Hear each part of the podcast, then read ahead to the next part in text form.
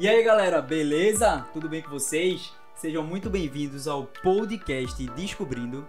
Estamos aqui para mais um episódio e dessa vez trazendo Paulo Neto, ele que é um futuro pastor, é meu sobrinho, tem 20 anos, está solteiro e já está no seu último ano do curso ministerial na Igreja Bethel, nos Estados Unidos. Isso aí. Hoje vamos falar sobre intercâmbio, ministério pastoral, propósito de vida, espiritualidade, relacionamento com Deus, curiosidades e muita história engraçada. Então fica até o final porque vai ter muito assunto top, beleza? Solta a vinheta.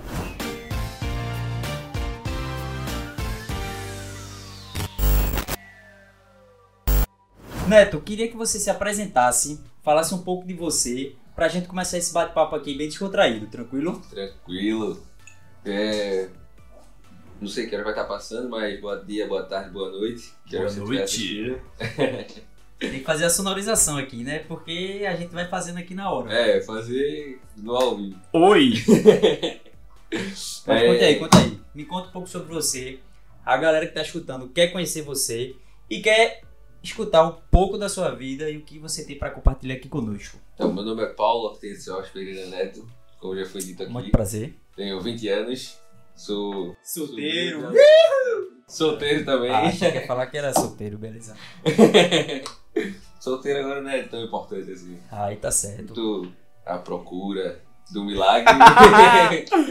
Tô confiando em Deus, Deus tem algo preparado. Amém, amém. Aleluia.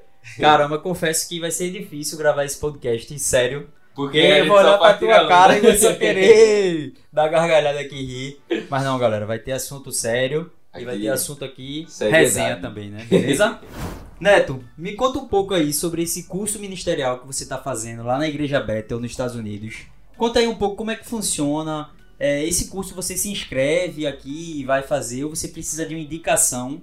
E outra coisa, esse curso é, é específico para quem tá buscando essa, esse caminho da- do ministério pastoral. Me fala um pouco aí. Isso aí. Assim, não especificamente apenas para o Ministério Pastoral, mas o Ministério em geral da igreja e tal. Uhum. E esse curso ele é aberto ao público, então tipo qualquer pessoa pode fazer, qualquer pessoa pode se inscrever. Uhum. Logicamente que para você se inscrever em tudo tem vários questionamentos, é, questionário, Sim, Uma sim. lista Assim aí, como qualquer universidade, você vai precisar passar por uma avaliação isso e aí. ver se você Aí tá. tu- você vai precisar de algumas indicações de seus pastores, seus líderes da igreja ou do ministério que você faz parte. Sim. Então, quando eu fui fazer, eu fiz. Assim que eu acabei minha escola, né? Eu terminei o terceiro ano. Uhum. E aí eu fui pra. Tipo, eu tinha esse desejo, esse sonho de viajar para outro lugar e tal. Eu já Uhum. tinha pensado Fazer um intercâmbio, né? De fazer um intercâmbio. Até pra daqueles de, tipo, você vai pro high school lá e Sim, tal. sim. Então, tipo. Então, acho- desde a época do colégio, você Aham. sempre queria ter essa experiência fora, né? Sim, e pai sempre foi de impulsionar, de querer que eu fosse fazer coisa fora. Então, antes mesmo da gente entrar, de eu entrar pro ensino médio, a gente conversava. A gente já viaja para os Estados Unidos há um bom tempo, então a gente já pensava assim: não, vamos fazer o intercâmbio, vamos fazer, morar fora, fazer, sei lá, o ensino médio fora, alguma coisa do Uhum. tipo. Mas aí acabou que chegando perto do ensino médio, a gente viu que não ia dar tão certo, não se Uhum. encaixou os planos. Sim. E acabou esperando para fazer algo depois desse. Depois que eu terminasse né, a escola e tal, tendo o período de estudo escolar, eu viajaria para outro canto. Entendi. Nesse meio tempo, a gente pesquisou diversas faculdades lá, americanas e tal. Não só tem nos Estados Unidos a Bethel, mas tem outros Uhum. cursos também que são bem famosos. É, o Cristo para as Nações, que até é bem famoso lá, acho que mais até um pouco que a Bethel, não sei. Uhum. Mas são cursos bem reconhecidos aqui pelo Brasil. Entendi. Então, quando eu pensei em ir pra Bethel, eu conversei muito com o Painho antes. Uhum. E quando eu fui fazer a inscrição, né, tipo, uma inscrição enorme. Pra você que não sabe inglês, você precisa sim saber. Era exatamente isso que eu ia perguntar.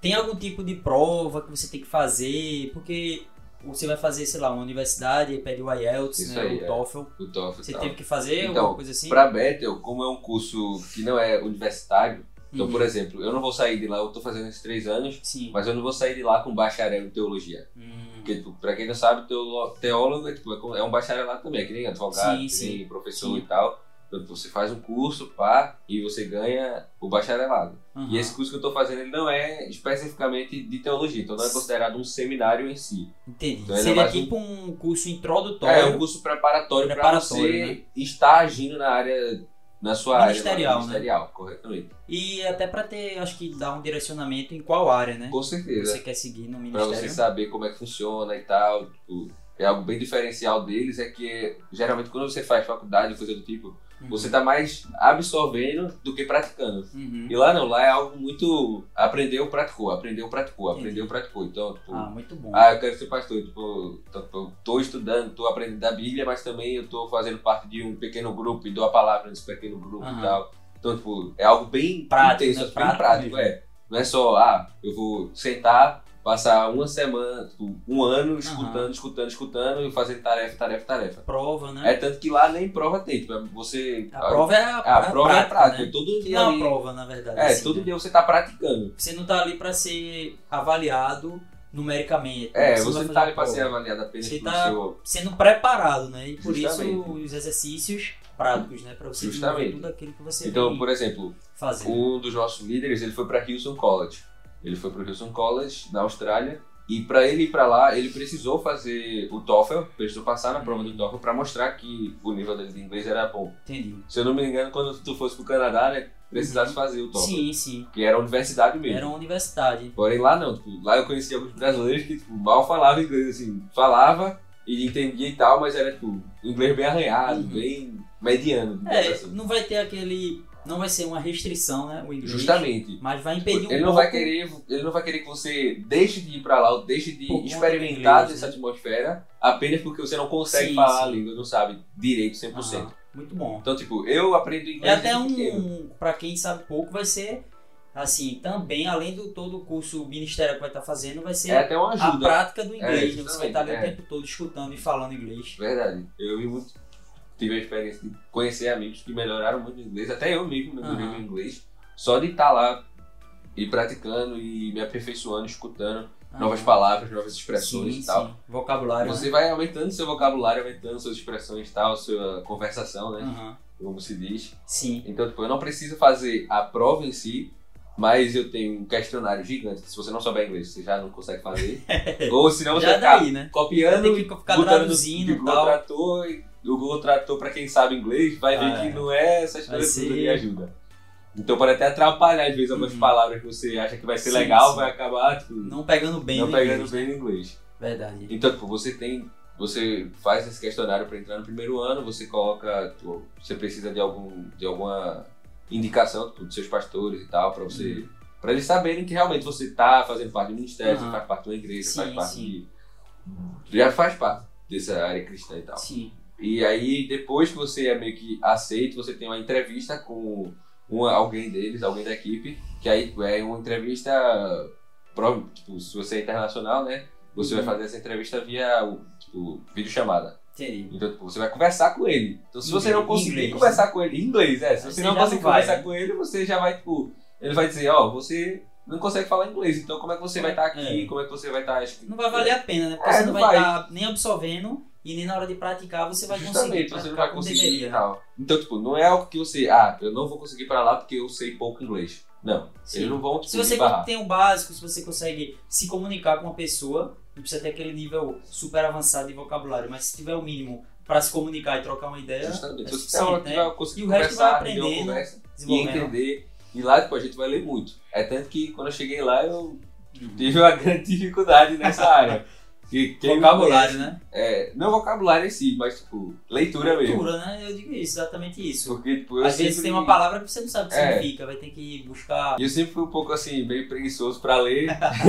quem me conhece Você sabe. sempre foi do meio audiovisual, né? É, eu gostava mais leitura. do, de ver, de escutar e tal. Então, tipo, eu sempre tive um pouco de dificuldade nessa questão de leitura, de manter Ah. um, tipo, uma Então, constância na leitura. foi ainda melhor porque foi uma aprovação pra você, né? Você Com certeza. teve que estar ali algo- fazendo algo que não era da sua zona de conforto. Com né? certeza. E eu fui totalmente, primeiramente, tô morando sozinho, Aham. então, tipo, já tô longe dos No caso pais. lá, né? No caso lá. Tava morando sozinho e tal. Então era, o- não tinha ninguém pra bora, meu amigo. Leia, leia. Era, eu, era você e eu você, comigo. né? E, tipo, E isso foi muito bom pra mim, assim, pra crescer Aham. como pessoa. e Desenvolver, tal, né? Desenvolver, Amadurecer. com certeza.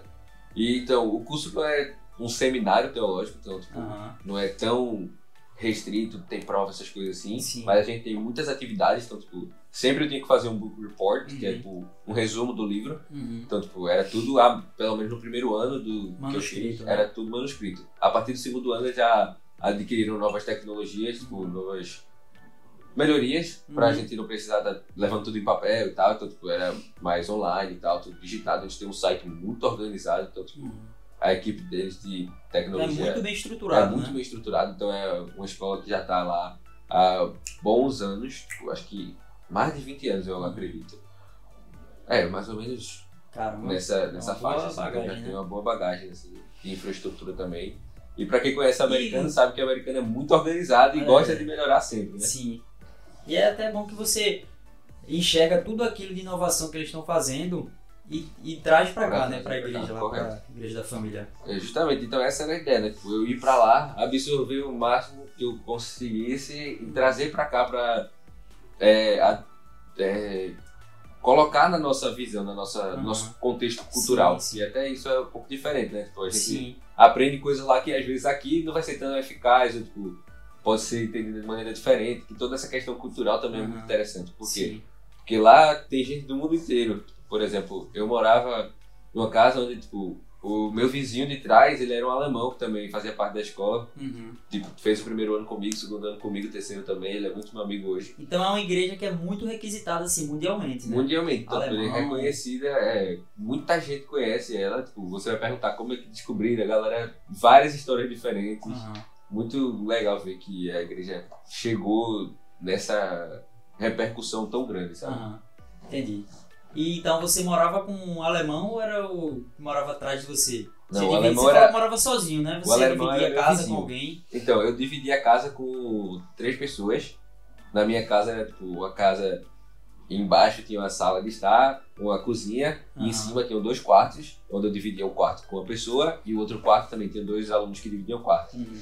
No meu primeiro ano, eu dividi casa com um canadense, um inglês e um americano, ou seja, Ah. eu tinha que treinar meu inglês de qualquer jeito, sabe? Aprendeu de todos os sotaques, É, né? todos os sotaques. O canadense ia no final da rua Inglês e americano, né? era australiano, então já era outro sotaque É, diferente. que o sotaque australiano é complicado. É meio engraçado. Então você via assim que até mesmo o próprio inglês tinha É diferentes até uma imersão culturas. cultural também, né? Muito, você, aprende diver- diversas culturas lá, aprende diversas. Aham. Tipo, essa troca cultural é muito grande lá, porque tem gente literalmente do mundo inteiro. E falando aqui do seu curso, queria que você explicasse um pouco aí como é que funciona, porque aqui, sei lá, a gente faz uma faculdade, tem as matérias, tem, sei lá, cálculo 1, cálculo 2. Como é que funciona lá nesse curso? Tem também tipos de matérias, sei lá, a oração, leitura bíblica. Como é que funciona? Tem. Explica aí. Então, é, a principal, assim, a primeira coisa que a gente tem lá é que a gente é dividido em RGs, que é Revival Groups, grupos de avivamento. E o que seriam esses grupos de avivamento? É tipo um pequeno grupo de 60 pessoas que faz com que a gente se conecte melhor, Uhum. consiga compartilhar experiências melhor. E a gente é liderado por um pastor, um pastor. Então, tipo, Uhum. tem, acho que são, sei lá, 12 pastores, vamos botar assim por alto. No primeiro ano são 1.400 alunos em média. Uhum. Então, tipo, esses 1.400 alunos são divididos em grupos de 60 mais ou menos. Para cada pastor. Então a gente vai ser Vai ser o liderado líder, né? é, para ser nosso líder pelo ano inteiro. Então, Certo. o ano inteiro a gente vai estar, tipo, se acontecer alguma coisa na nossa vida, a gente vai lá, conversa com ele e Perfeito. tal, pra, pra ser discipulado também por ele. Uhum. E aí também tem quem faz parte desse AG também é discipulado por algum, algum aluno do terceiro ano, que é o Uhum. terceiro ano é o que eu tô fazendo agora. Então, tipo, eu não tô fazendo, eu não tô com um pastor de RG, eu tô com Como se outro, fosse uma monitoria. É, eu tô com outro tipo de pastor. Então, tipo, eu não faço esse, esse discipulado, essa Uhum. mentoria com alunos do primeiro ano nem do segundo. Uhum. Então, tipo, quando a gente chegar lá no primeiro ano, a gente tem esse pastor, esse RG, esse terceiro ano que vai estar sempre com a gente. Uhum. Aí isso é uma parte do cronograma. Você vai ter sempre um dia na semana que você vai juntar com o seu RG, vai Entendi. receber uma palavra do pastor e tal, sobre, qual, sobre alguma coisa, um tema que ele quiser, ou ou fazer alguma ativação. O que seria essa ativação? Botar você para praticar. Uhum. Então Entendi. tem esse RD. Aí dentro desse RD, focando no RD, dentro desse RD você vai ter o small group, que é um Uhum. grupo pequeno, vai dividido por, por, é, por grupo de homens. Grupos menores, é, né? Porque É, esse RD são 60, São 60. né? Então você conhece um monte de gente, mas Ah. você não tem aquela conexão mesmo. Aí, Próxima, né? É, aí quando você vai pra esse small group, pra esse grupo pequeno, você vai ficar com cinco pessoas. Todos homens, todas mulheres e tal. E aí, nesse small group eu fiz muitos amigos. Tipo, Uhum. esse, esse argentino, é, argentino não. Esse alemão que eu falei, que Foi morava perto de mim, ele grupo. ficava no mesmo group, então tipo, a gente ficou muito amigo, ficava muito próximo. Tudo que a gente fazia, basicamente, a gente ia junto e tal. Ah, Então, tipo, ele virou meu amigão lá, lá nos Estados Unidos. certo. Aí tinha esses, essas cinco pessoas desse grupo e tinha os core groups, que era um grupo, era a junção de alguns small groups. Então, tipo, Uhum. pegava três small groups de mulheres e juntava com dois small groups de homens. Aí virava um core group. Uhum. E isso era dentro dessa questão de RD. Certo. Então aí, tira, Perfeito. saindo dessa parte, a gente vai pra parte escolar. Uhum. Como é que funcionava? Todo dia de segunda, era diferente também um pouco como eles funcionavam. Eles funcionavam de segunda a quinta, de segunda a quinta, e a partir dos meio-dia e meio até as quatro da tarde, se não me engano, a gente tinha as aulas. Então, tipo, as aulas eram divididas em três, três turnos, vamos dizer assim.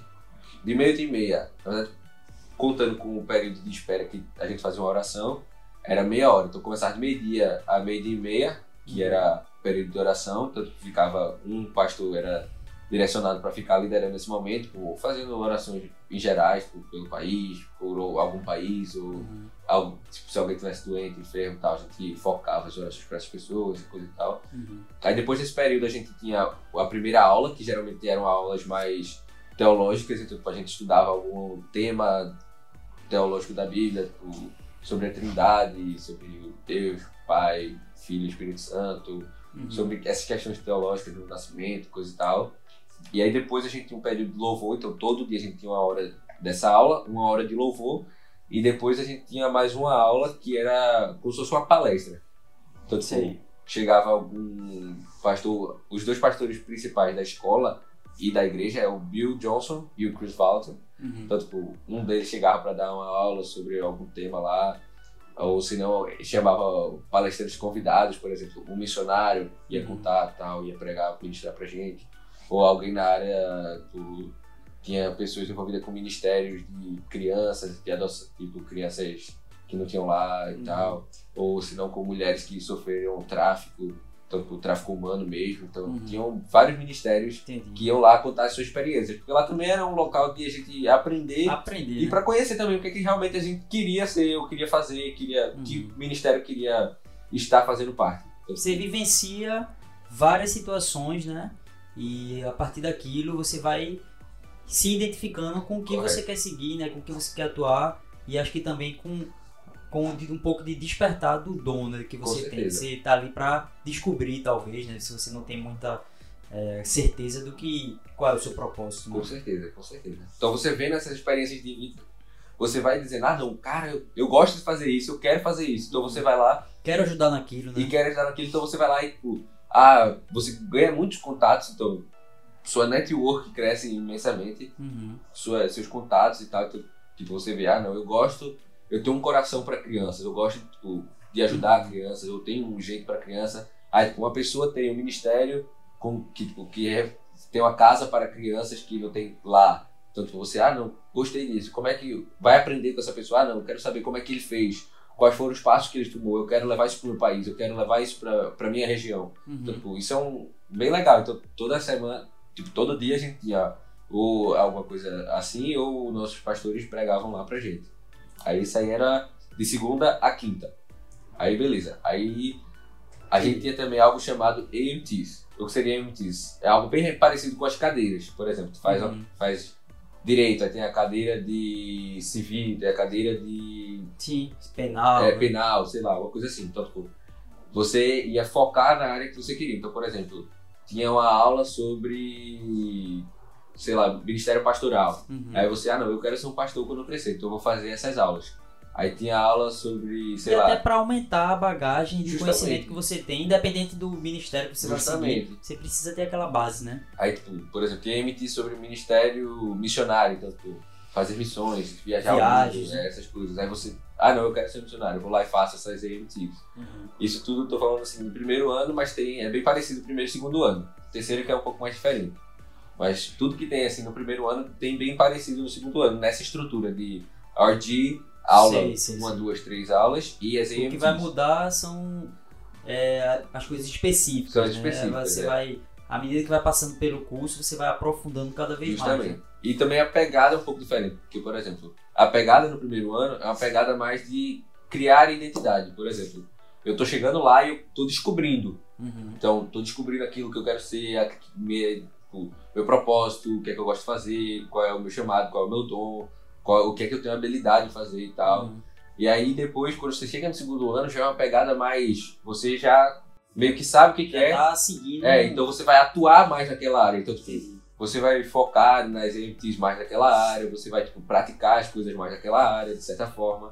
Então, tipo, já é uma pegada mais líder. Tipo, você não tá mais aprendendo, agora você vai botar em prática, colocar em prática, e né? gerar- Começar a executar, né? é, começar a executar e também gerar pessoas que executem junto com você. Tipo, gerar aquela garra, liderar mesmo. Então já é- tem essa pegada diferente no segundo ano. Uhum. Mas em geral são- é bem assim essa estrutura.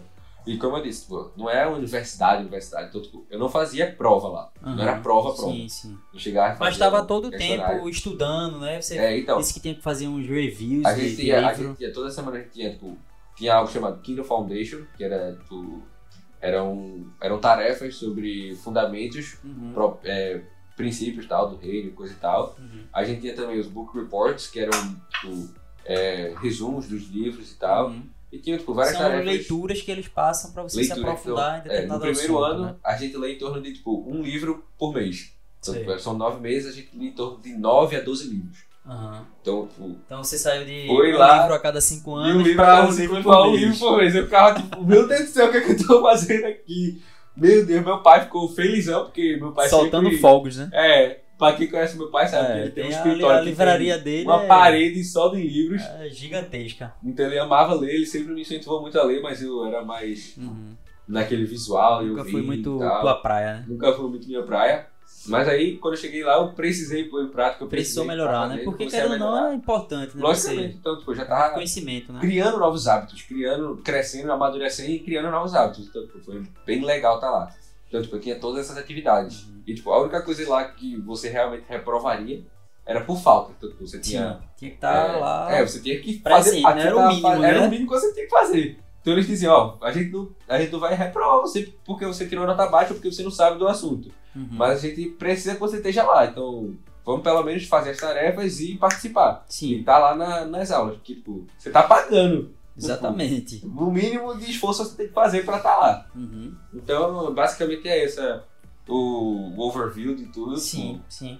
Como é que funciona, como é que é a estrutura. Ah, sim, pra não esquecer, também tinha algo chamado City Service, que é algo que eu achava tipo, incrível, Uhum. que é, eram serviços sociais. Sim. Então, tipo, Então você atuava na cidade. é, e isso era algo que a Bethel trabalha muito e acho muito legal, Aham. que é tipo, não é, a gente ser igreja não é tó- não é estar só dentro das quatro paredes. Exatamente. Ser igreja é estar cuidando do, do corpo, de tudo ali, Uhum. da cidade. Você tem que mostrar que, que Cristo veio pra todos. Então, Sim. tipo, quando Não é exclusivamente para quem tá ali dentro, né? Então Logicamente. você, vai, você sai ali da igreja para buscar pra as mostrar pessoas, o né? amor, Pra pra ir no- mostrar quem é Deus, pra mostrar que tipo, Muito bom. Jesus não é só tá dentro das quatro paredes lendo a Bíblia, mas Uhum. ele também é a prática de amor. Comunhão, né? Ele amor, Justamente. ele convivência com, com, to- aí. com toda a sociedade, né? E a cidade, e é importante que eles vão prestar serviço, querendo ou não, né? Vão ajudar a, a comunidade que faz ali a cidade da igreja, né? Onde a Eu- igreja tá. Ser cristão é dar exemplo, é ser o mini Cristo, é tipo, mostrar o que Cristo faria aqui na Terra. E, tipo, e tá servindo é o que Cristo fazia, porque ele veio pra ser servo dentro de todo, dentre Uhum. todos. Então, tipo, ah, ele é Jesus, ele é Deus, mas tipo, ele veio aqui, ele lavou os pés dos discípulos, Sim. por quê? Porque Ele tinha um deu o propósito. exemplo, né? Ele deu exemplo e a gente precisa seguir esse exemplo. Show Eu lembro bola. também que no segundo ano eu fiz um que era para mentorear crianças de escolas públicas. Eu até nem podia dizer que eu era cristão e tal, que eu era de igreja. Uhum. A gente meio que fazia parte de uma ONG lá, de mentores e tal, e aí a pré-escola, tipo, você via muita gente, assim, muita criança com famílias destruídas e tal, Uhum. que meio que não tava nem aí pra escola e tal. E quando a gente começou esse projeto, começava o projeto com as crianças, quando tava chegando perto do fim do ano, a gente conversava, como é que tá suas notas?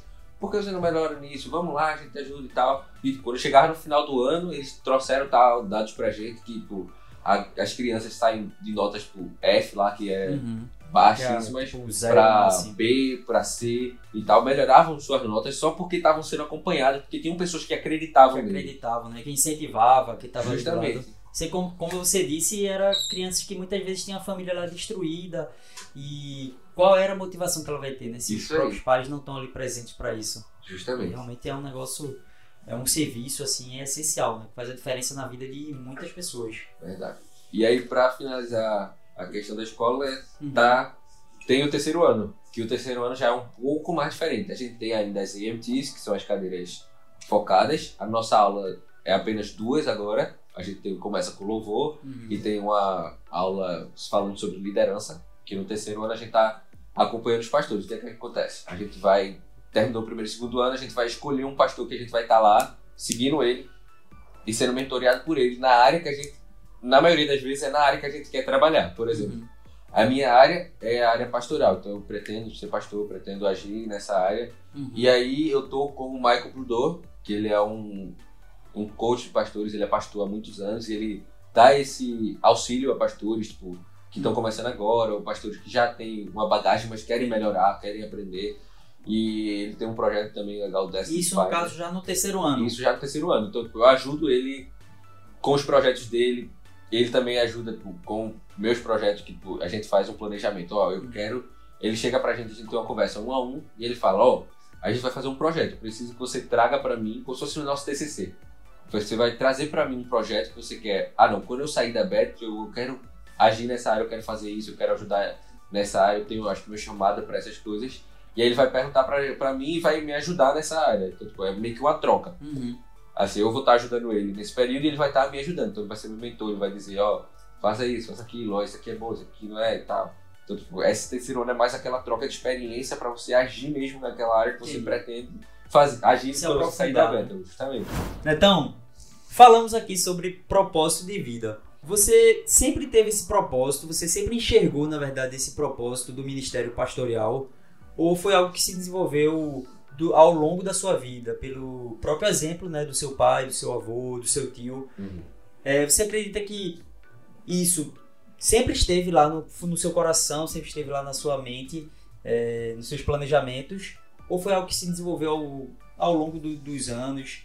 Me explica como foi um, um pouco desse, Então. desse chamado. Eu acho que sempre teve aquela pitadinha de, de fazer parte desse legado que meu avô deixou, né? Que, pra quem sabe, meu avô também é bispo da igreja da família. Meu pai agora é o pastor presidente e tal. Então, tem essa bagagem. Meu tio também é pastor, então a gente já tem uma Uhum. bagagem de três pastores assim na família. Sim, Minha mãe também, minha avó, minha tia. sim, sim. Então já tem essa bagagem assim, quando eu tava crescendo, né? Mas eu lembro que quando eu era mais novo, quando eu tava no meu, acho que Fundamental 2, assim, eu pensava muito em fazer engenharia, que eu Uhum. achava algo bem legal, assim, construir prédio, engenharia civil, né? Uhum. Construir prédio, eu achava massa, fazer um desenho com os amigos lá e tal, construir prédio. Aham. Aí eu fui começando a chegar no meu, no meu ensino médio, dar, ter aula de Começa física, aí eu fiquei, cálculo, física. eu acho que eu vou mudar de ideia. Eu não sei se isso é muito pra mim e tal. Se isso é o que eu quero. Aí eu né? pensei também em fazer administração e tal, Aham. pra- porque eu gostava, assim, de certa forma de cálculo, de matemática, Sim, gerência de empresas e tal. matemática, né? Tudo. Achava bem legal, bem curioso. E aí eu ficava naquela, será que será que eu faço administração? Ou será que eu viajo para os Estados Unidos e tal? Mas eu sempre sentia tipo, aqueles chamados assim, Uhum. de não, eu tenho algo, algo preparado, tipo, um chamado realmente para dar continuidade a isso que o meu o ministério pastoral, ministério né? pastoral, que eu sempre gostei muito de ouvir pessoas, de aconselhar pessoas e tal. Uhum. Então, tipo, eu sentia esse, essa chama assim no meu peito, mas eu ficava meio que. Não quero fazer algo porque é meio que obrigação, parece ser minha obrigação. É exatamente a isso que eu ia galera- lhe perguntar. Você sentia que tinha alguma pressão, não pressão a nível de cobrança, Uhum. mas de expectativa das pessoas por ter toda essa bagagem, né, da sua família. Você sentia que tinha essa expectativa e aí você aca- acabava se sentindo um pouco pressionado ou você sempre sempre foi tranquilo Então, você Eu sempre fui, eu sempre fui muito tranquilo. Quem me conhece sabe que eu era em relação de a boa. tudo, né? É, eu sou tudo sob controle. Quem me conhece sabe, tipo, minha mãe fica desesperada comigo, com as coisas que tem que resolver e tal. E eu sempre fui muito tranquilo. Mas eu lembro sim que, tipo, eu sempre eu cresci com a galera sempre chegava, ah, o bispinho, filho do pastor, sei que é o pastorzinho e tal. Uhum. E eu lembro que, pelo menos quando eu tava crescendo, assim, meu pai sempre foi muito tranquilo, sempre foi muito, não, você não precisa ser exatamente aquilo que eu quero que você faça ou que as pessoas esperam de você. Uhum. Se eu quisesse fazer um, outro curso, uma faculdade e tal, ele chegaria, tipo, seria o primeiro a me apoiar. Então, tipo, isso foi muito, muito bom. Decidiu Sim, muita coisa sim. assim, não, não deixou aquela pressão, Ajudou, aquele né? peso. Então, ajudou muito a dizer, ah, não, é algo que eu realmente quero. Tipo, é a minha Deixou escolha de naturalmente vir, é, esse chamado vir naturalmente Sim, em sim. você, né? Não algo que foi externamente colocado na sua cabeça, que tem que fazer, você aí. deve seguir. É tanto que eu, tipo, quando a gente tava na época mais da, de ficar preso em casa, tipo, tava, a gente tava fazendo muitos programas na igreja, eu até conversei um pouco sobre isso com manhã. Uhum. Quem não, não, não viu, quiser, tiver Sim. curiosidade, vai lá ver. Lá o no YouTube, né, da Igreja da da Família.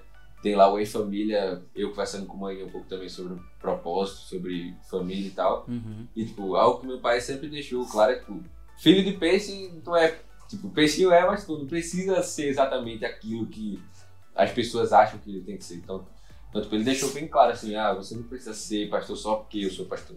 Até porque pastorear não é um trabalho apenas, né? Tipo, ah, eu sou advogado, eu faço isso. Tipo, ser pastor, você tá cuidando de vidas, você tá, tipo, Uhum. você tá sendo um exemplo de quem Jesus é aqui na Terra e tal. Então, tipo, não é simplesmente uma função, não é Uma simplesmente função, ah, um vou cargo. escolher, eu acho legal, vou É, fazer. vou né? estudar não, teologia, não é assim, vou né? estudar a Bíblia pro povo. Não é só, não é só isso. Tipo, existe muito mais entrelaçado no meio de tudo isso. Então, Uhum. tipo, você Não é tão simples, exige, né? muito, é, exige muito de você. Então, tipo, eu não posso, não vou fazer algo pra Deus de qualquer maneira. Sim, Então, precisa ser algo que eu realmente sinto prazer, eu sinto que é o meu chamado.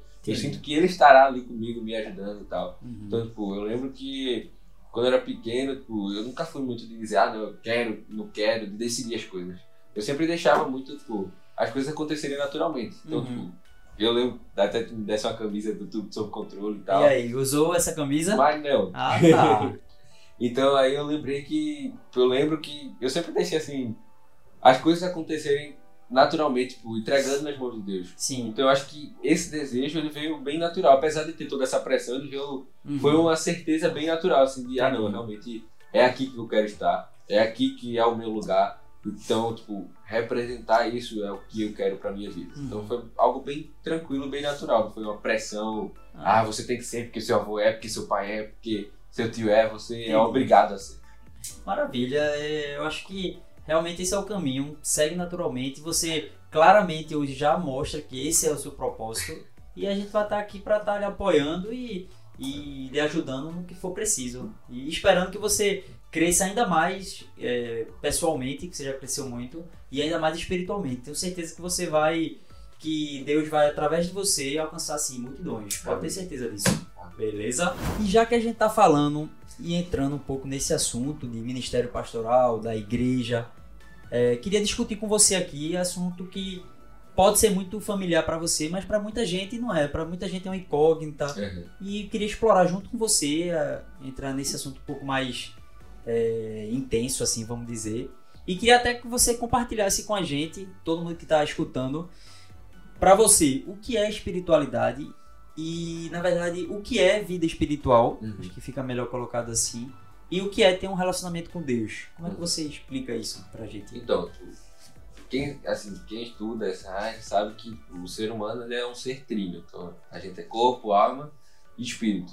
Então, tipo, a gente não é só essa, esse monte de carne aqui Sim. que tá perambulando pela terra ao acaso. Ao acaso. né? Então, tipo, a gente tem nossa carne que vai morrer um dia e vai ficar aqui Uhum. na terra, vai se passar, mas a gente também tem nosso espírito que vai continuar vivo, pelo menos na nossa crença no cristianismo, nós acreditamos né, que Uhum. nós continuaremos na eternidade com Deus e tal. Uhum. Então, nós, nós esse, essa questão espiritual, quando você vai estudar ela, você vai ver muitas religiões tratando como se fosse tipo, a procura de algo divino, tipo, Uhum. uma conexão com algo divino, com Deus e tal. Então, tipo, já para encaixar assim nessa, nessa questão de relacionamento com Deus, Deus também é um ser trino. Então, ele é Deus, é, é Pai, Filho e Espírito Santo. né? Então, o Espírito Santo ele vive dentro de nós, ele está aqui. Quando Jesus vai, tipo, vai, ser, vai subir aos céus depois de sua morte, ele depois de três dias é, ressuscita. Ele vai lá e quando ele vai subir ao céu, ele vai dizer: Agora eu deixo aqui com vocês o Consolador, deixa com vocês o Espírito Santo. Uhum. Então ele deixa essa, esse ponto de conexão entre a gente. Então é por isso que nosso espírito ele está sempre procurando por algo. Aham. Por exemplo, quando você vê muita gente que tá assim, ah não, não tenho sentido de vida, eu não sei quem eu sou, eu tô aqui por É acaso. um eu tô vazio, né? Um- É, você aquele vazio, aquele vazio. Que, que as pessoas sentem, né? Então, aí então, esse, esse vazio assim Aquela falta de motivação, né? É, também. quando você fala, ah, eu tô sem motivação, é exatamente traduzindo esse vazio que a pessoa tá sentindo, né? É um vazio fica ali sem. Você significado tá, na, na vida. você tá se sentindo uma pessoa. Você não, nunca alimentou o seu espírito. Né? Tipo, um espírito fraco vai deixar que sua carne seja a única coisa que você queira dar prazer. Então, Uhum. você vai querer buscar ah, em drogas, ou sei lá, em bebida, ou sei lá, em comer muito. Uhum. Não sei, você vai procurar alguma coisa que vai encher ou vai pelo menos dar um prazer momentâneo para aquele vazio. E quando a gente tipo, entende que nós somos é, corpo, alma e espírito, a gente vai entender que a gente não pode só estar indo pra academia todo dia, Sim, ficando fortão, sim. fazendo crossfit todo dia, Sim. mas a gente também precisa se alimentar do espírito. Então, tipo, cada um vai procurar, vai encontrar a sua maneira. Na minha visão, me corrija, me corrija se eu estiver errado, é, como você falou, nós somos mente, né? Espírito e carne, né? Isso. Uhum. E eu acho que na verdade a nossa a nossa segmento, assim, a nossa parte da nossa vida espiritual, eu acredito que seja a base dessas de todas as outras de, todas as outras vertentes da nossa vida. Se a gente for abranger um pouco mais aí as vertentes da vida, a gente vai ter nossa vida amorosa, né? Uhum. Nossa vida pessoal, é, nosso corpo, né? Que, né, que é o nosso cu- cuidado com o físico e intelectual, estudo.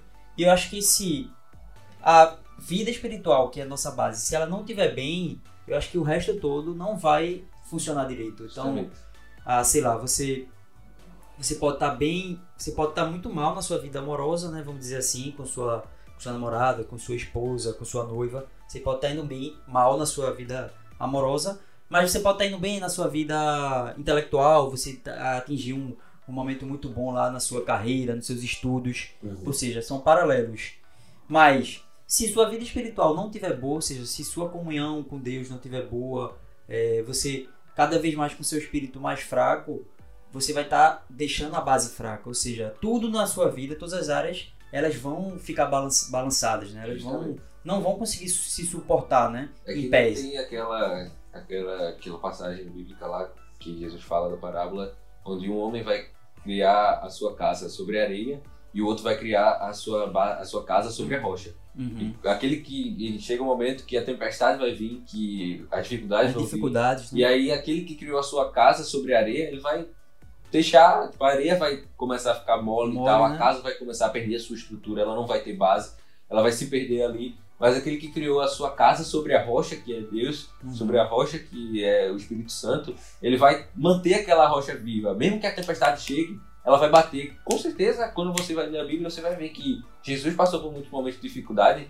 mas o que fez ele permanecer ali foi que o espírito dele estava conectado com o Pai. Uhum. Ele diz, em um dos momentos que ele vai curar um homem, ele diz: Olha, eu não faço nada. Ele cura num sábado e tal, não sei o quê. Aí os, os, os fariseus chegam lá e dizem: Ó, você está curando num sábado, por que você faz isso e tal? Ele vai dizer: Ó, eu não faço nada por mim só, por- apenas porque a minha carne quer, porque eu quero aparecer.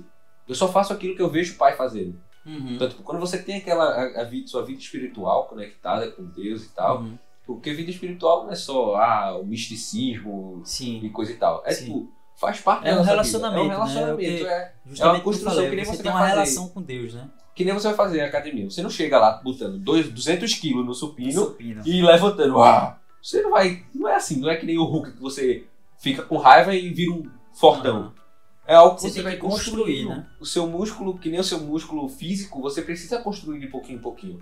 Então você precisa. ah, eu não, nunca tive um relacionamento com Deus, eu não sei o que é vida espiritual. Você começa a ler a Bíblia, Então- começa a ver que essas coisas que são espirituais são muito mais relevantes para nossa vida praticamente, Uhum. colocando em prática aquilo que parece ser só místico, coisa do tipo, Uhum. espiritual, colocando em prática elas fazem muito sentido. Por Em exemplo, todas as áreas da vida, né? Justamente, por exemplo, princípios bíblicos. Ultimamente, você. Agora a galera tá muito nesse fervor dessa, desse investimento e tal. E muitos podcasts também Uhum. de pessoas Dessa que- área de investimento, finanças. dessa área de finanças, eles têm pessoas que viram que a Bíblia é uma fonte inesgotada de sabedoria De conhecimento. de né? conhecimento e acharam na Bíblia algo que eles conseguem aplicar nas finanças dele. Por exemplo, na Bíblia a gente tem um cara chamado Salomão. Uhum. Vamos esquecer que a Bíblia é um livro de Deus ou um livro inspirado por Deus. Vamos botar assim, meio que de lado nesse momento. Certo. Não que isso seja relevante, mas só pra gente Certo, entender certo. o paralelo. Se você pegasse um livro qualquer assim e fosse ler e tivesse uma, uma história de um cara que ele foi muito bem sucedido, Uhum. qual seria a sua primeira coisa a pensar? Eu quero ver o que é que esse O cara que é que ele O que fez, é que né, ele pra fez? ser bem sucedido? Se você for ler a história de, dele, você vai ver que Salomão era filho do rei Davi e no momento que ele vai assumir o trono, vai assumir lá, ele tem um encontro com Deus e Deus chega para ele, se eu não me engano foi num sonho, mas ele teve esse encontro com Deus e Deus vai perguntar o que é que você quer que eu lhe dê e tal. E tipo, pra ele ter esse encontro com Deus, ele não foi do nada. Deus não chegou pra ele, ah, tô vendo aquele cara ali, eu vou chegar nele e vou falar com ele. Pô, não é assim. Uhum. A gente precisa ir até Deus pra. Porque Deus está em todo lugar, Deus está a todo momento falando, mas se a gente não tiver os nossos ouvidos abertos, a gente não vai saber interpretar. A gente vai achar que é acaso, vai achar que é, tipo, sei lá, obra do destino, ou Sim, coisa do sim. tipo, que na verdade não é assim e tal. Então, para Salomão chegar no ponto de Deus chegar e dizer, ó, o que é que você quer? Ele dizer sabedoria, ele precisava ter aquele relacionamento com Deus, ele precisava ter intimidade com Deus. Uhum. Outra pessoa que foi muito relevante na sociedade foi Daniel. E Daniel ele foi, ele era, ele era auxiliar do, de um dos reis da Babilônia. Uhum. Então, tipo, ele agia no governo, ele era tipo, um dos governantes, ele não era tipo, babilônico, ele era, ele, ele estava lá porque a Babilônia tinha invadido lá e capturado várias pessoas e por ele ser uma pessoa muito sábia, por ele ser uma pessoa muito inteligente e tal, ele era temente a Deus. Uhum. Então, tipo, ele foi colocado numa posição de poder governamental porque ele tinha essa conexão com Deus, tipo, é tanto que quem conhece um pouco da Bíblia vai saber que Daniel foi colocado na cova, na cova dos leões Uhum. e o motivo dele ter sido colocado lá foi porque ele era um cara muito espiritual, ele orava sempre. E aí a galera ficava, oxe, esse cara aí orando, não sei o quê. Foram lá e falaram pro rei vetar, tipo, ninguém podia orar, só podiam adorar ao Deus lá que ele dissesse ou ao rei e tal. Então, quando eles vetaram isso, Daniel fez, ó, se tem uma coisa que eu não abro mão, é da minha vida espiritual, Uhum. é da minha vida com Deus. Se eu dei certo hoje, é porque eu tenho Deus como meu guia, eu tenho Deus como minha inspiração e tipo, como aquele que me dá a sabedoria. Então ele continuou orando de janelas abertas. Ele não tinha medo de expressar a sua espiritualidade. Ele não tinha medo de se mostrar um ser, uma pessoa espiritual. Uhum. Então quando ele foi fe- quando ele fez isso, chegou uma tempestade na vida dele. O rei disse: "Cara, eu gosto muito de você, mas eu assinei um decreto e eu preciso fazer com que esse decreto seja cumprido. Mas eu tenho uma coisa, se você realmente der certo, se tipo, seu Deus lhe salvar, eu vou entender que o seu Deus é o Deus verdadeiro. Uhum. E quando Daniel é jogado lá nas na cova dos leões, Daniel faz uma oração: Deus, esteja aqui comigo. E Deus está com ele, você vai ver que passa um tempo, o rei vai lá, o rei é muito amigo dele, Uhum. e o rei vai dizer: Daniel, você está aí ainda? Daniel vai dizer: Sim, meu rei, eu estou aqui. E o rei vai mandar tirar ele da cova dos leões e botar os outros na cova do leão. Uhum. Quando ele bota os outros na, na cova do leão, os outros são lá imediatamente Atacados, né? estraçalhados. E Daniel é, sai de lá com a sua espiritualidade inabalada. Aham. Porque ele a construiu na rocha. né? Foi a maior provação da vida passar. dele.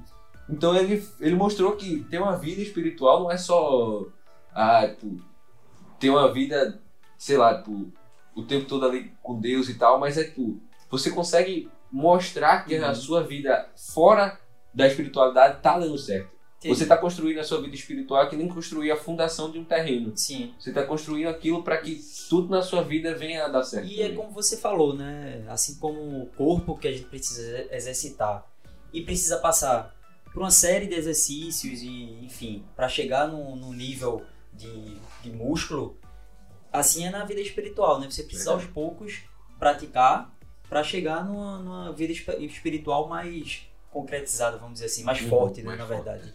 E aproveitando, o que é que a gente pode fazer e até para a gente entender melhor como é que, que é feito essa comunicação com Deus? Que no início eu dou até meu exemplo, eu quando mais novo, criança não entendia quando o pessoal falava, ah, porque eu escutei Deus falar comigo e eu ficava assim, tipo, uma criança Como é que não era escuta algo que era comum pra mim, apesar de, de desde pequeno estar vivenciando tudo isso.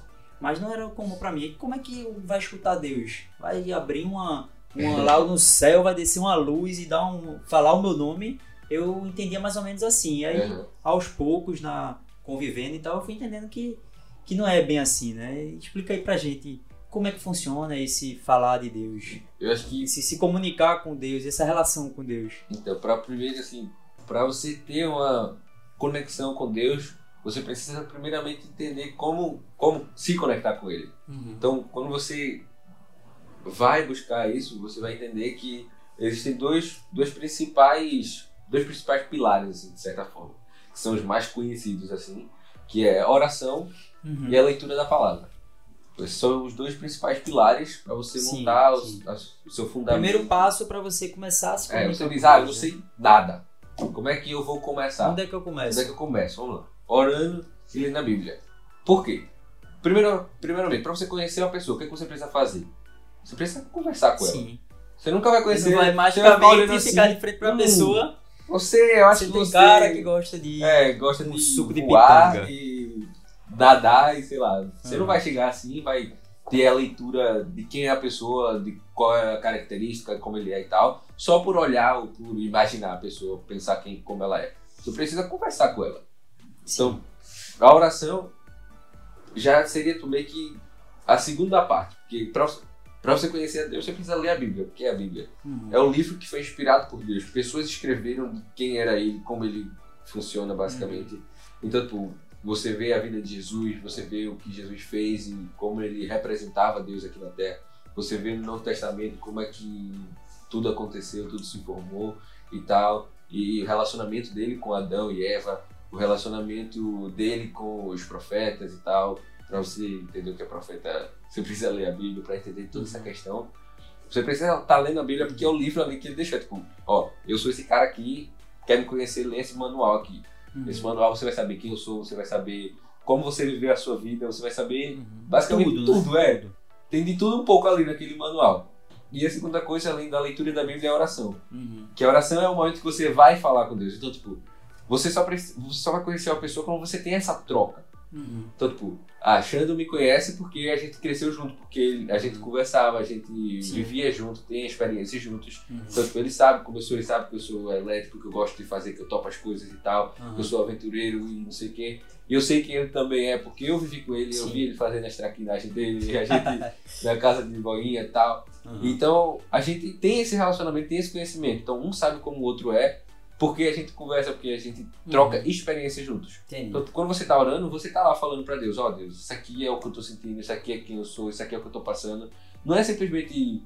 É porque É é literalmente história. você, enfim, não só no final do dia, você queria falar assim, você chegar no final do seu dia, não. Qualquer momento do dia é Qualquer você se abrir É justamente aquele falar, amigo eu pra toda sentindo hora. isso, eu tô com angústia, enfim, tô com pouca fé, me ajuda. É. Qualquer coisa que você precisar e você quiser desabafar é o cara, né? Isso aí. Então, você vai falar com ele e pra escutar, assim, a primeira maneira de escutar seria ler na Bíblia. Uhum. Porque ali ele já, eu já disse tudo.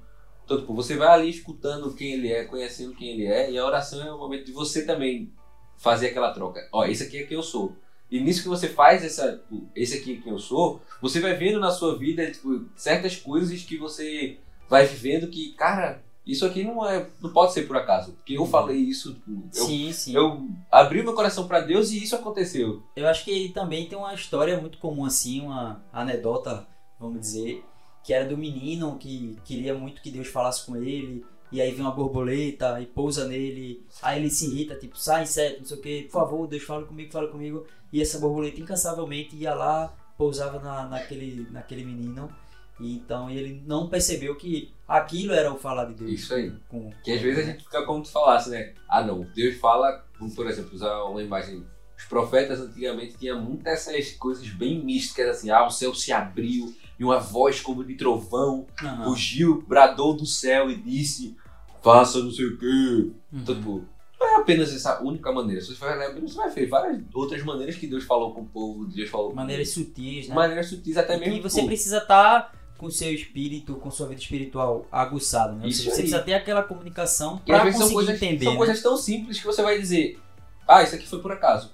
Mas que na Sim. verdade não foi por acaso. foi Coisas do dia a dia, né? É, coisas do Muitas dia a vezes dia. é de fato um, um falar de Deus com você e você não, não percebe. Por exemplo, uma resposta de oração, você orou e Deus e aconteceu aquela coisa que você tanto pediu. Aí você diz, ah não, é porque eu tava pensando tanto naquilo que aquilo aconteceu. Mas tipo, eu tava correndo atrás. eu tava né? correndo atrás e tudo. Mas quem, quem é que tá te dando a motivação pra correr atrás? Coisas que a gente olha assim e acha que é só da gente e a gente não consegue enxergar a mão de Deus naquilo. Uhum, E tipo, tem uma coisa que eu acho muito interessante é que a gratidão ela revela muito o nosso coração. uhum. Eu tenho até uma mensagem sobre gratidão. E eu acho isso muito interessante, porque gratidão revela o nosso coração, mostra em quem a gente está confiando. Se a gente está confiando apenas na gente, Uhum. ou se a gente está sendo grato por todas as coisas, até mesmo sem ser apenas Deus, mas tipo, nas pessoas que estão ali com a gente e tal. Uhum. Porque se a gente não consegue valorizar as pessoas que estão com a gente, como é que a gente vai valorizar a Deus É a mesma coisa que uma amizade.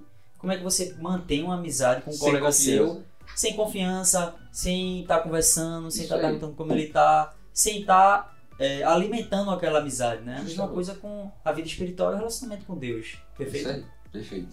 Então, e pra gente finalizar esse assunto sobre espiritualidade, é, relacionamento de De- com Deus, Uhum. queria que você, sei lá, mandasse uma mensagem, enfim. Fique à vontade, o microfone é seu.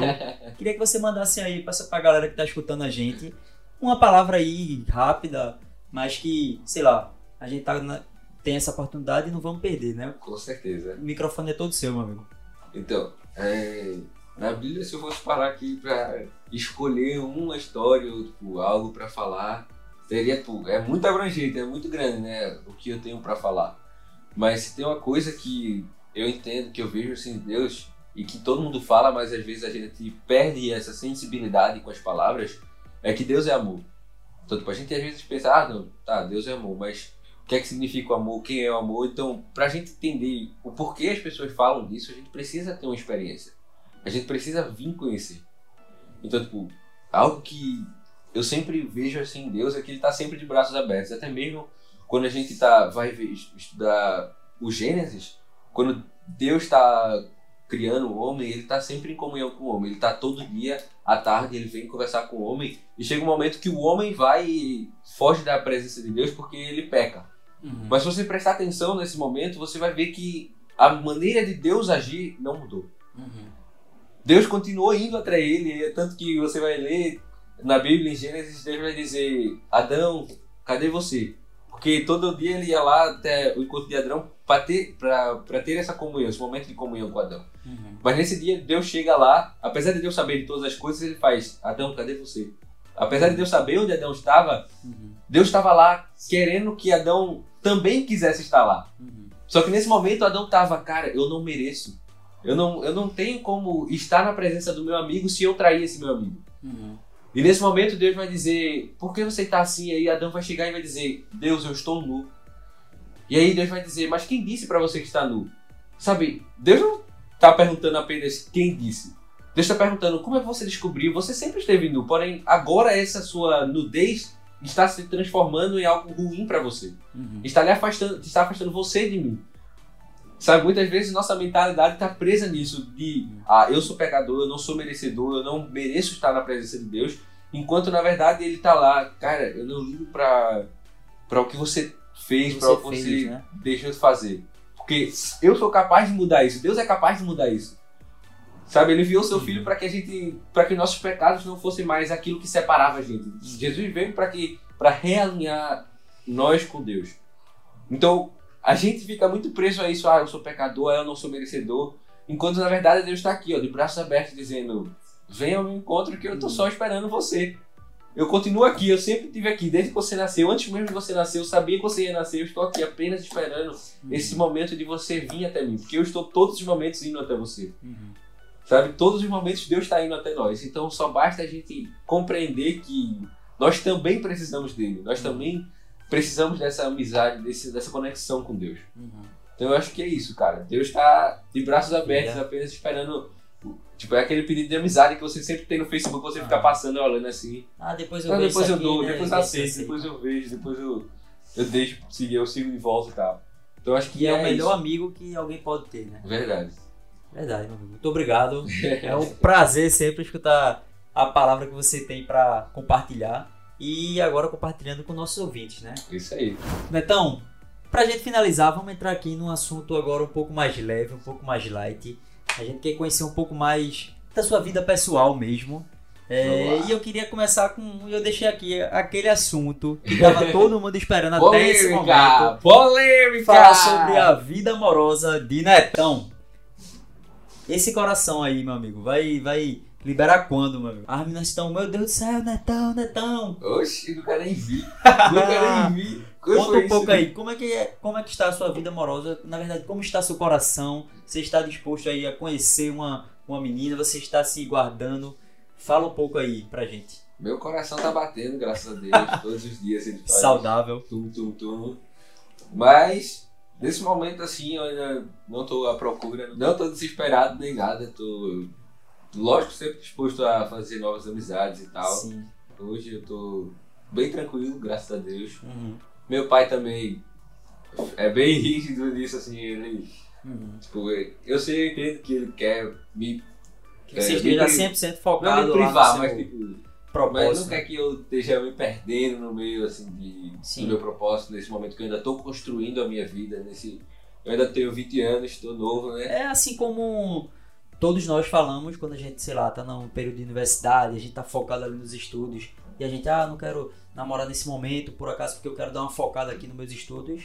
Eu acho que é algo parecido, né? é isso aí então aí meu pai também sempre faz não namora agora espera um pouquinho é, comece a construir a sua vida e aí tudo porque o relacionamento não é só você chegar lá namorar beijar isso aqui e tal você está Sim. construindo algo com a pessoa Aham. você está conhecendo uma pessoa você não vai só Simplesmente namorar por namorar. né? Você quer você namorar quer com namorar alguém com que você tenha um propósito, né? Não vai estar enganando a pessoa, né? É, Porque você a vai- pessoa pode também estar Ah, esperando vou uma coisa. com uma, depois vou namorar com a outra pra conhecer, pra isso, pra aquilo outro. Então, tipo, Aham. meu pai também sempre me ensinou muito isso. né? Tipo, relacionamento é pra você, é é- pra vida inteira. É um relacionamento, né? São duas pessoas. Justamente. Então a outra pessoa pode estar esperando algo que se você fizer isso não é o que aquela pessoa está esperando, né? Então É você vai estar enganando, você vai estar perdendo o tempo da Você, vida, é, você né? vai estar até não só seu a como dela, né? oportunidade de viver coisas que você poderia viver se você tivesse, tipo, de certa forma, livres.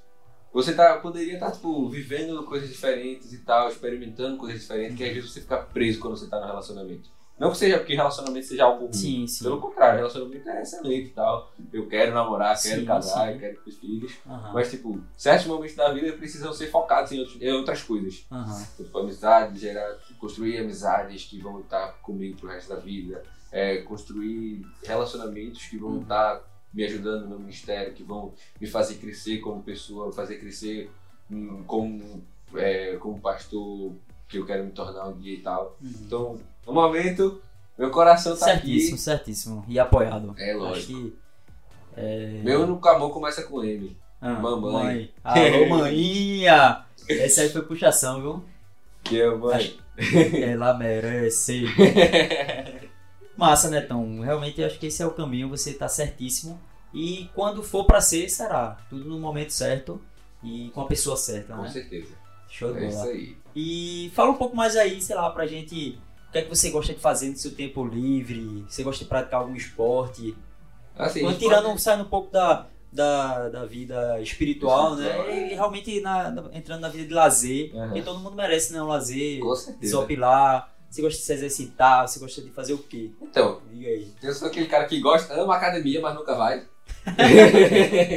Ele ama de longe, ama, Ama de de longe, né? vídeo e tal. Vai de vez em quando, hoje mesmo fui lá de- no treino, mas Tá muito certo. difícil, uma vez perdida. Queria ter essa, esse foco de ir todo dia. Aham. Eu gosto também de jogar videogame e tal. Hum. Principalmente nesse período assim que a gente tava em casa, joguei muito videogame. Uhum. Gosto de jogar bola, gosto de- Aham. de. Eu, eu lembro que na escola eu jogava todo tipo de esporte. Era futsal, era vôlei, basquete, handebol. O que tivesse eu tava O que jogando. tinha, você tava Interclasses tocando, né? era sempre. Todos os esportes eu jogava, era- amava os interclasses da escola. Muito esportivo. Muito esportivo. Videogame também, a leitura também. Eu, Agora, né? Faz agora parte da sua vida. faz parte da minha vida, eu botei em prática. Lendo livros, não só cristãos também, mas tipo, todo tipo de livro, né? Sempre Sim. bom aumentar o conhecimento, Uhum. aumentar nosso conhecimento de vida. Uhum. Mas é isso aí. Eu vou Massa. pra igreja também todo dia, também Uhum. faz parte da minha vida. Sim. Tá sempre ajudando na igreja. Já aprendi muita coisa nesse período de pandemia, mexer em câmera, mexer em mesa de corte, várias Uhum. coisas assim que foram necessárias pra. Esse período de pandemia também foi Sim, muito. né? Porque tava, acredito que com a equipe reduzida, tudo. É. E aí Foi o momento de você o faz tudo lá. é, né? se esticar e fazer coisas que você nunca fez antes. Mas foi um período muito bom de aprendizado. É, E agora, Netão? Qual é o seu próximo passo? Você está no seu último ano aí do curso. O que é que você almeja fazer aí pro futuro? Então, nesse. Eu tô terminando agora, né? O meu, meu curso de três anos. Porém, eu ainda não vou ter. Não vou ter um diploma bacharelado. Então eu pretendo fazer uma faculdade de psicologia. Tenho assim, esse desejo de fazer psicologia e tal.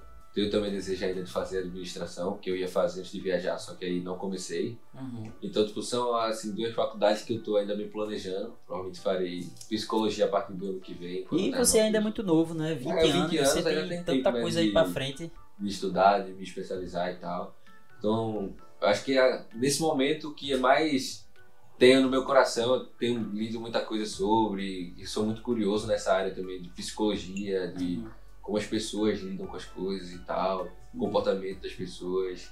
Eu acho isso muito E interessante. casa muito bem, né? Com, É, com também. o seu planejamento de, de vida. Isso aí.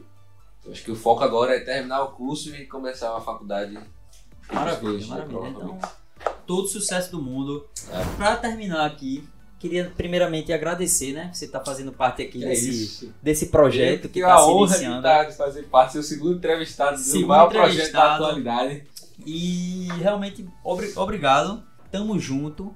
Sucesso aí na sua, na sua volta, né? Lá pro, Amém. pra Bethel. E queria agradecer a todo mundo que escutou a gente aqui até o final. Isso aí, galera. Galera, muito obrigado. É, a gente fica por aqui.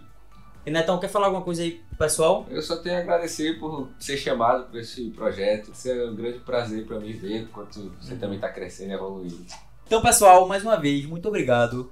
É, não esquece de deixar o like. Começa a seguir. Se você está escutando aí do Spotify, já começa a seguir para estar vendo toda vez que a gente lançar episódio novo, você ser notificado.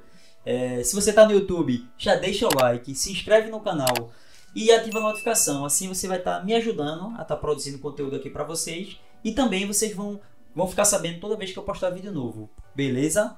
Tamo junto, valeu. também. Compartilha em todos Compartilha, galera. Comenta. Já deixa aqui se você tem alguma pergunta pra Neto. Já deixa aqui na área dos comentários. Isso aí. Beleza? E tamo junto, é isso aí. E até o próximo vídeo. Valeu! Falou.